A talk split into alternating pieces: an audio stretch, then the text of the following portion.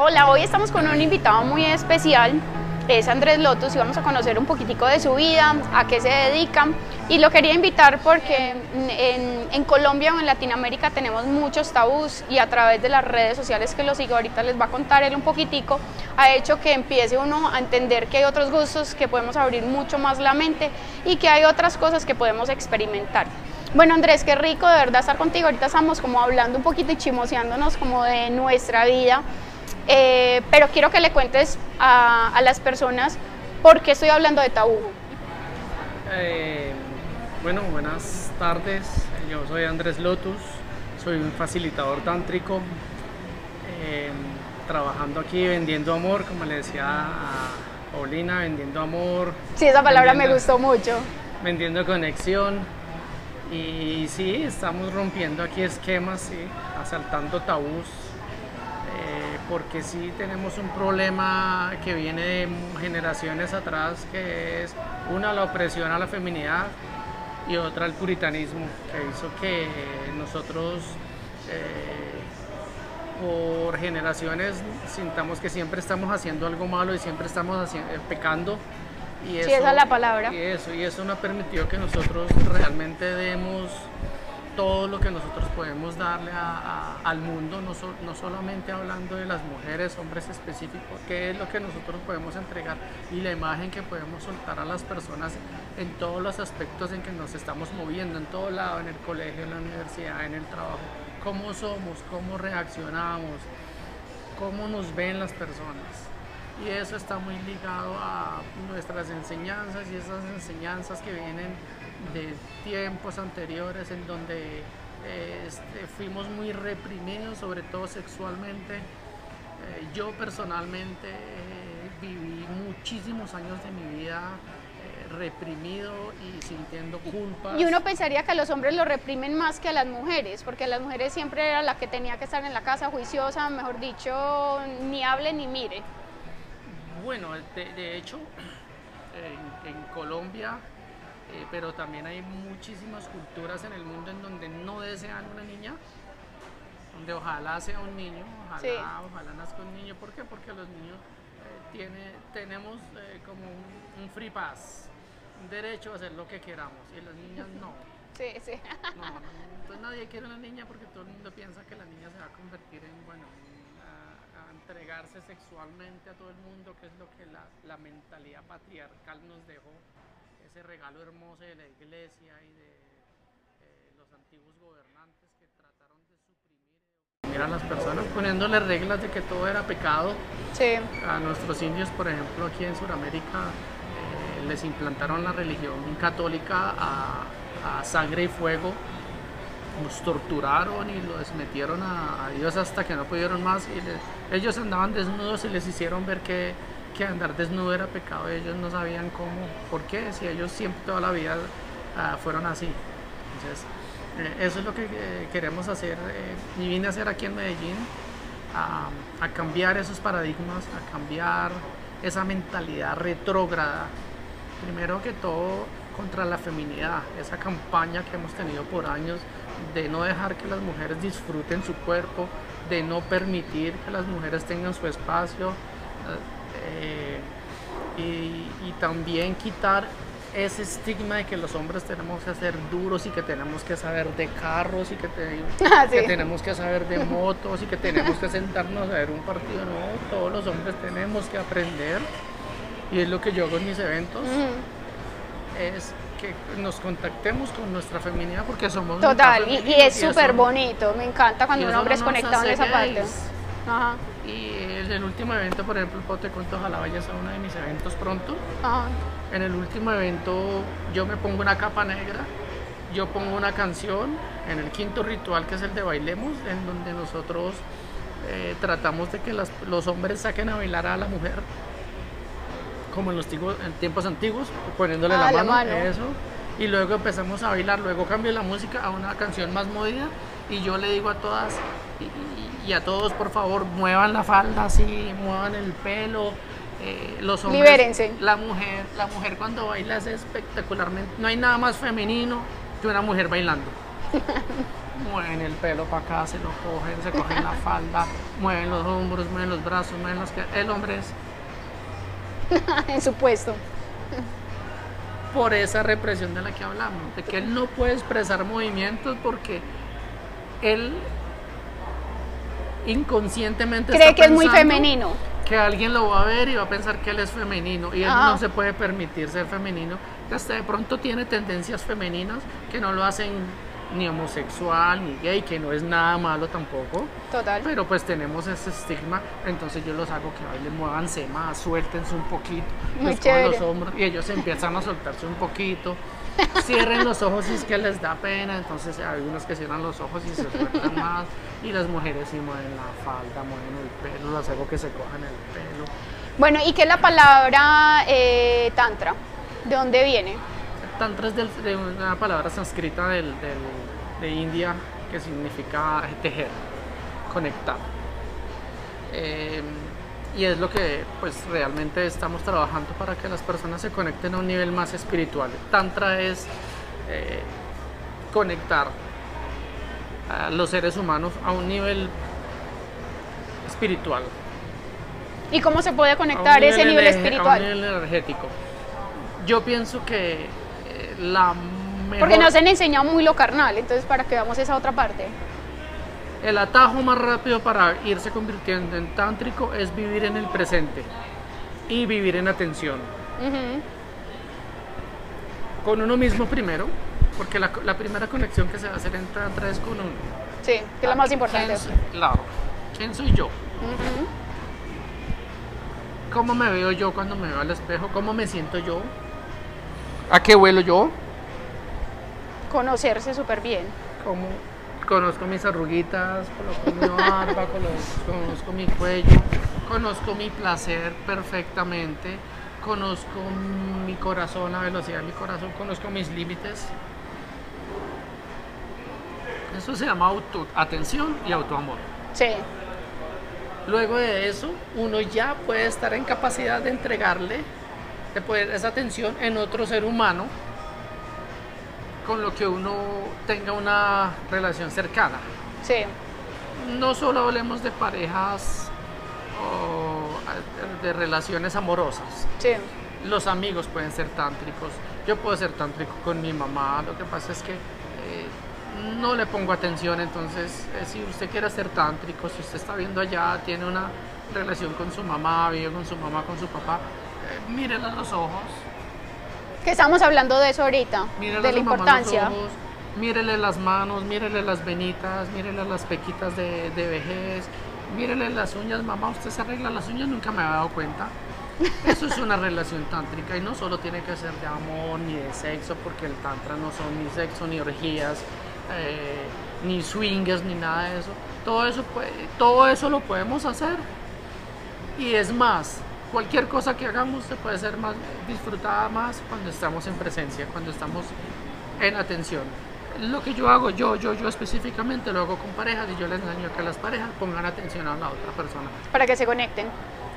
para que se conecten, porque no hay nada más hermoso para una persona es que le presten atención. Es la sensación más primaria que tiene el ser humano. Cuando uno nace, se lo entregan a una persona que lo coge en los brazos y le empieza a acariciar uno la cabeza, a cuchillarle palabras bonitas, a pasarle la nariz así. Eso lo vamos perdiendo gradualmente con los años y con el tiempo. Ya nadie nos coge la cabecita, ya nadie nos mira tan lindo, mira, tiene no sé qué. No. Sí. nos Totalmente de acuerdo. Abandonamos todo eso. Inclusive cuando mm, hablabas de la conexión de, de las miradas, de verdad que eso se pierde mucho. Y es muy bonito porque estás entregando una energía y compartiendo esa energía con la otra persona. Entonces experimentarlo me pareció hermoso.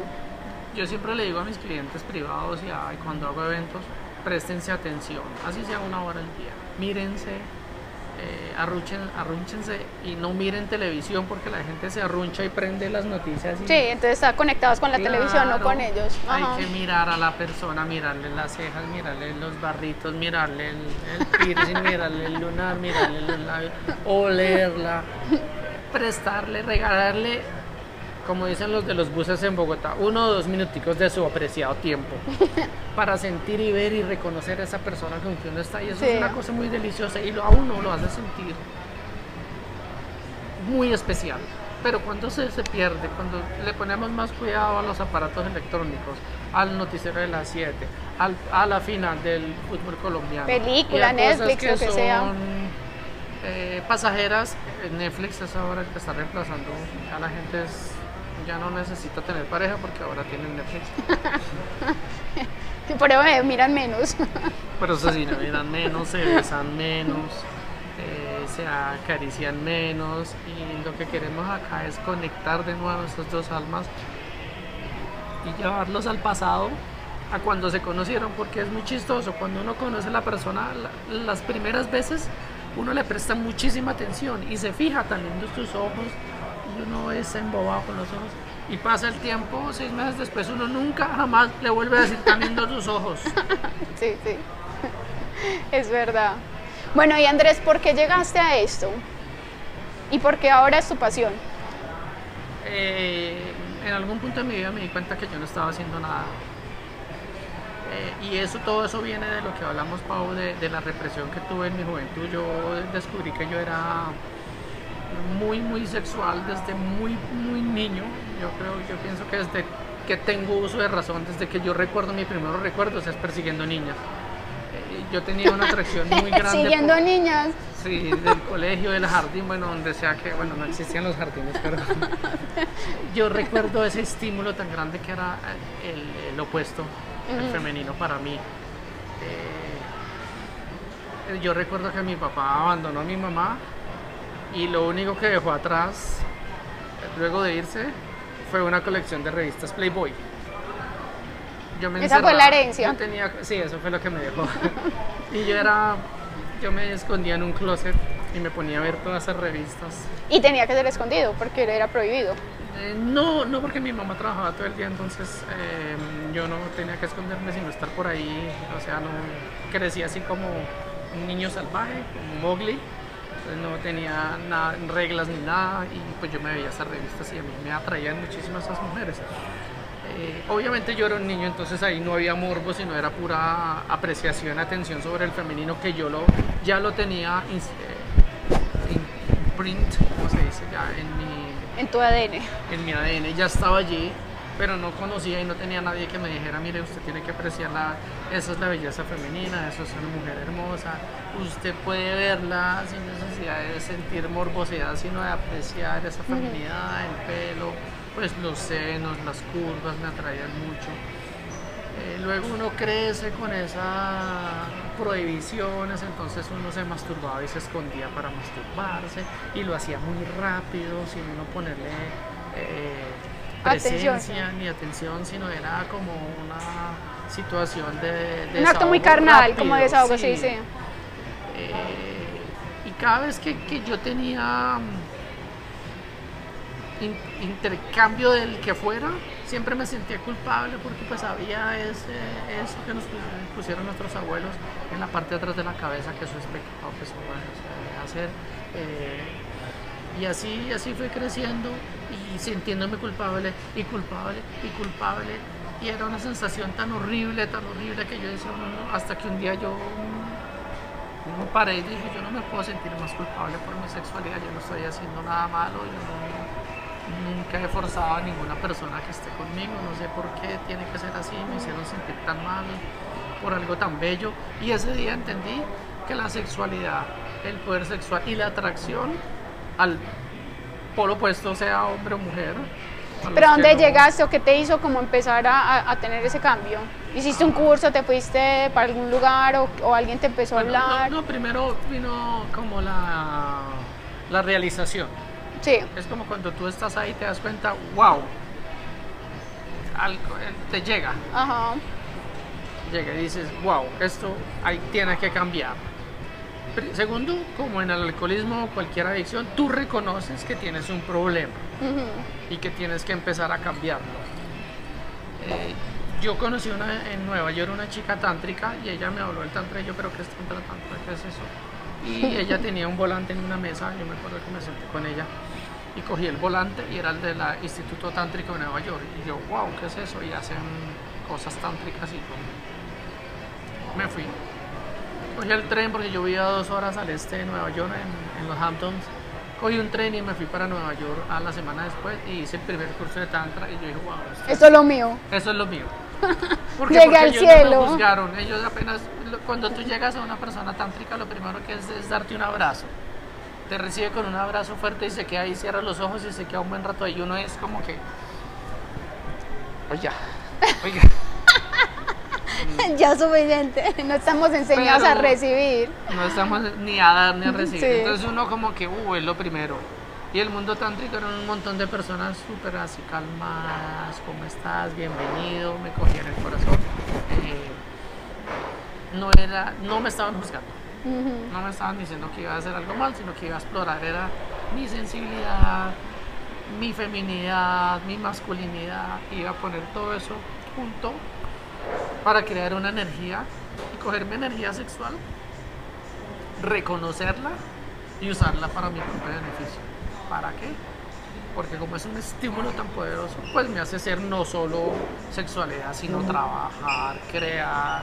Eh, de ahí fue que yo mismo creé todos mis rituales sentado pensando en cuántas cosas iba a hacer en referente ya con ese nuevo ser que tenía yo, que era un ser totalmente liberado de, de los tabús, como decías tú, y la opresión y la represión y el puritanismo y la, y la prohibición. Y entonces yo era un nuevo hombre creando, y creando, creando, me inventé.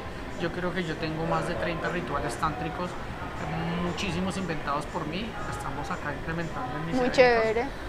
Y luego allá mismo, en el segundo evento que fui con los dueños, me hice amigo de los dueños de- del Instituto Tántrico, me puse a estudiar allá y le pregunté a, la- a la chica un día, un sábado, era un sábado, le pregunté, ¿en dónde van a estudiar ustedes? ¿Dónde es? ¿A dónde tengo que ir? Ella me dijo, si usted quiere ser tántrico, tiene que ir a una isla en el mar de Tailandia, a, a 10 horas al sur de Bangkok, que se llama Koh Phangan. Ese es el sitio de los tántricos, allá tiene que ir. Si usted no va allá, usted no va a ser tántrico nunca, porque allá es donde se gradúan, están las escuelas de tantra, están las escuelas de yoga, todos los espirituales Ah, de todas wow. las disciplinas que tú quieras aprender están en Kopangan, como en yoga en Rikishes en India, eh, como danza estática en Goa. ¿Y entonces Eh, te fuiste para allá? Cogí maletas, Ni lo pensaste, boom. mi esposa murió de cáncer de pulmón, luego de que ella murió, la cuidé ocho meses, ella murió, cogí a mi hijo, compramos tiquetes a París, recorrimos Europa y terminamos en, en Tailandia viviendo tres meses Wow. haciendo yoga y aprendiendo tantra. Qué linda experiencia para ti y para para tu hijo. Wow. Y terminamos, terminé yo en una isla de tántricos recibiendo un poco de amor que jamás me habían dado, no me habían dado tantos abrazos en la vida, ni yo había aprendí a dar muchos abrazos, eh, aprendí muchísimo y hoy en día pues estamos acá ahora, estoy tratando de compartir todo esto en, aquí en Colombia y en Con tus talleres. mis talleres de tantra. Bueno, y entonces, eh, ¿cómo eh, la gente se puede comunicar contigo? ¿Cómo sales en Instagram? Om, como el Om Andrés Lotus. Lotus, ¿por qué? Yo te Ah, ya, que no, a dilo. Lotus. Yo soy Lotus y ojalá muchas personas que están viendo, si están en problemas en este momento, si sienten que están sucios, si sienten que están infectados. Todos los seres humanos somos semillitas de una flor de loto y la flor de loto crece en barriales, sobre todo en la parte india y Tailandia uno va por los caminos y ve lotos divinos, así, Divinos, ah. hermosos y alrededor barro. Y nosotros como tú, como yo, nacemos de una semillita, eh, fuimos expuestos, estamos expuestos todos los días a barro y a cosas que nos quieren manchar, pero los lotos nunca el barro mancha sus hojas, siempre están impecables. Eso es lo que el mensaje que creo que está Sí. Paulina quiere dar, que nos limpiemos, pero no solo limpiarnos, sino no dejarnos que el barro nos manche, que veamos siempre bonitos, incólumes, pristinos, hermosos. Muy lindo el mensaje. Bueno, Andrés, bueno, de verdad que rico este, este momentico contigo y esperamos que les sirva mucho porque tenemos muchos tabús, muchos miedos, entonces si tienen alguna otra pregunta o quieren ir a algún taller de él, para que lo sigan en redes. Un abrazo.